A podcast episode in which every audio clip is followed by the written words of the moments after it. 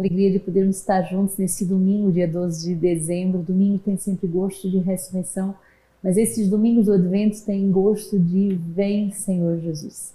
A igreja e o Espírito dizem Vem, Senhor Jesus, e nós ansiamos por essa nova visita do Verbo que vem nos visitar durante todo esse tempo de Advento, que é como um grande retiro e que vem uh, nos preparar para a festa do Natal e encarnação do Verbo. Hoje continuamos a meditar esse documento belíssimo sobre o dom da fidelidade e a alegria da perseverança. E hoje, no número 43, somos chamados a viver a alegria em plenitude. Ser cristão é viver a alegria em plenitude.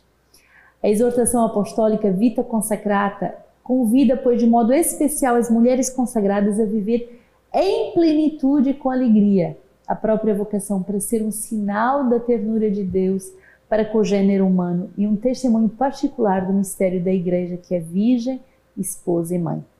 Uma tarefa precisa, também relativa à perseverança na alegria, é confiada a quantos exercem o serviço da autoridade, que são convidados a elevar ao céu a oração, a fim de que aqueles que lhes são confiados possam perseverar com alegria no santo propósito e perseverando obtenham a vida eterna. Que bonito esse número, né? Que nos chama a viver essa plenitude de alegria. O grande testemunho da vida consagrada, mas o seu testemunho como batizado, esse testemunho da alegria. E aqui o Papa nos fala que os responsáveis têm um segundo papel, não só de transbordar dessa plenitude de alegria, mas de interceder, de rezar para que todos aqueles que estão à sua responsabilidade possam perseverar na alegria até o fim. Então, a oração pela perseverança, rezarmos uns pelos outros para que possamos ser perseverantes até o fim das nossas vidas. É essa a nossa missão, é isso que devemos viver. O número 44 vai nos falar justamente que a alegria é o motor da perseverança. O magistério do Papa Francisco é particularmente atento à alegria, expressada em Evangelho Gaudium, Amoris Laetitia, Gaudete Exultate. Esses títulos anunciam uma exigência evangélica decisiva na vida dos discípulos.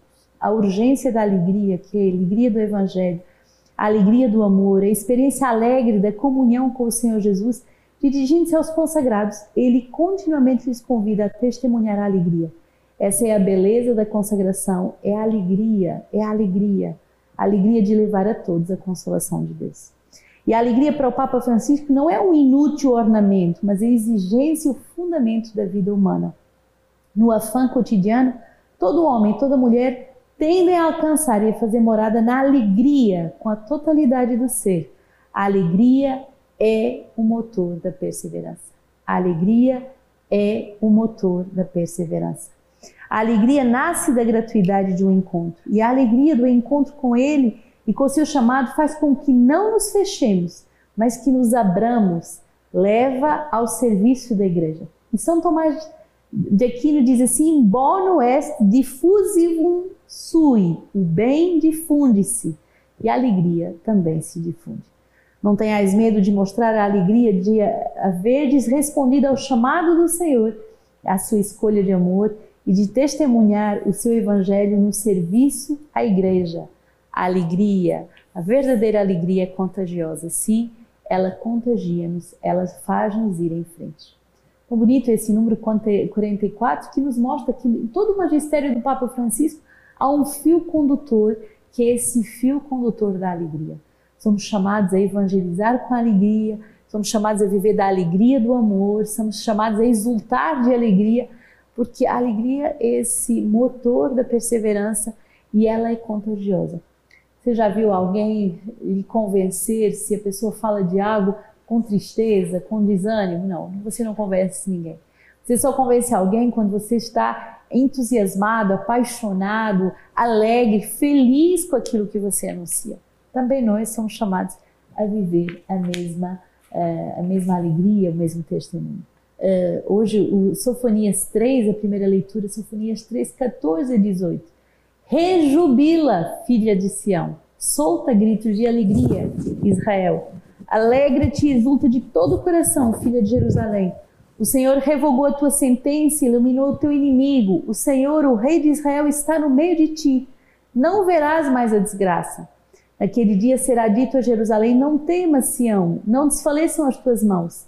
O Senhor, o teu Deus, está no meio de ti como um herói que salva.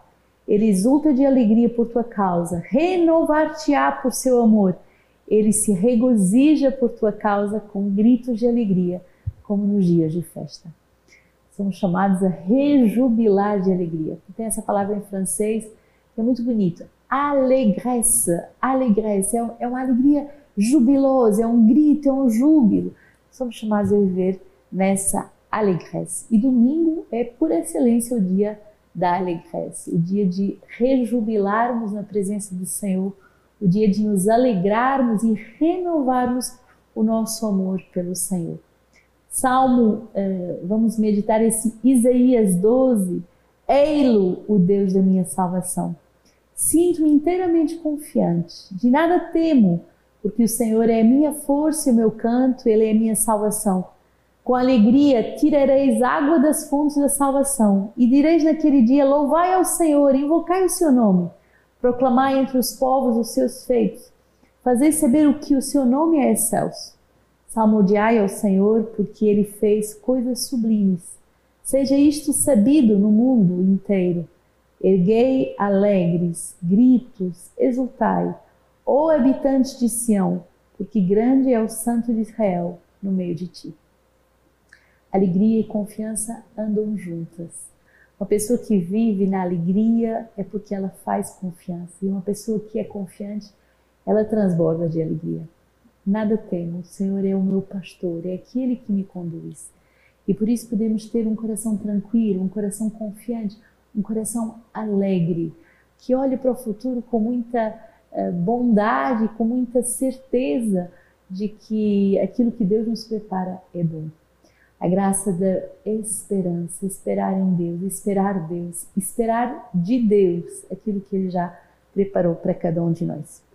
Filipenses 4, 4 a 7, poderíamos dizer que nesse domingo da alegria, esse domingo em que todas as leituras nos convidam à alegria, alegrai-vos sempre no Senhor, repito, alegrai-vos. Que a vossa moderação se torne conhecida de todos os homens. O Senhor está próximo, não vos inquieteis com nada mas apresentai a Deus todas as vossas necessidades, pela oração e pela súplica, em ação de graças. Então, o Deus da paz, a paz de Deus que excede toda a compreensão, guardará os vossos corações e pensamentos em Cristo Jesus.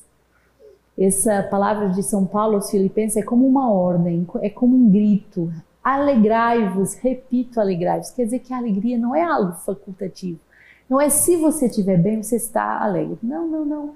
Alegria é um modo de vida, alegria é uma decisão de testemunhar aquele que nos habita, aquele que nos preenche. Alegria é um modus vivendi. Nós decidimos viver é, de forma jubilosa, de forma alegre, de forma feliz, porque o Senhor está no meio de nós. E tudo que nós vivemos devemos aprender a recorrer a Ele com orações, com súplicas, mas também com ação de graça na certeza que Ele agirá. Hoje o evangelho que é dado nesse domingo, Lucas 3. E as multidões interrogavam Jesus, dizendo: Que devemos fazer? E Jesus lhe respondia: Quem tiver duas túnicas, reparta-as com aquele que não tem. Quem tiver o que comer, faça o mesmo. Alguns publicanos também vieram a ser batizados e disseram-lhe: Mestre, que devemos fazer? Ele disse: Não deveis exigir nada além do que vos foi prescrito. Os soldados, por sua vez, perguntaram: E nós, que precisamos fazer? Disse-lhes: A ninguém molesteis com extorsões, não denunciais falsamente e contentai-vos com o vosso soldo. Como o povo estivesse na expectativa e todos cogitassem em seus corações se João não seria o Cristo, João tomou a palavra e disse a todos: Eu vos batizo com água mas vem aquele que é mais forte do que eu, do qual não sou digno de desatar a correia das sandálias. Ele vos batizará com o Espírito Santo e com o fogo. A pá está em sua mão. Limpará a sua eira e recolherá o trigo em seu celeiro. A palha, porém, ele a queimará num fogo inextinguível. e com muitas outras exortações continuava a anunciar ao povo a boa nova. Bonito, porque o Senhor vem fazer esse tempo de batismo, batismo forte, um batismo de arrependimento, é um batismo que vem com um fogo para nos purificar.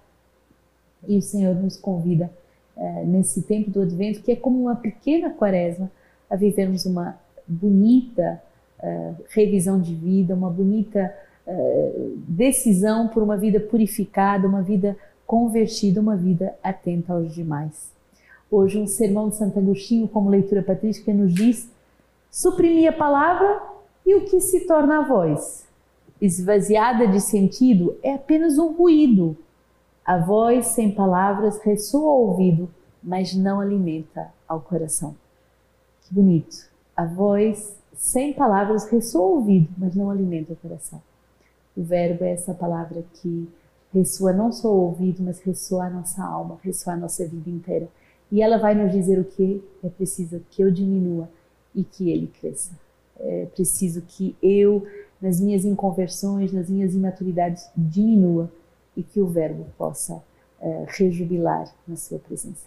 Que o Senhor nos abençoe a todos, a toda a nossa família espiritual, que Ele nos alegre profundamente de estarmos reunidos em nome do Pai, do Filho e do Espírito Santo.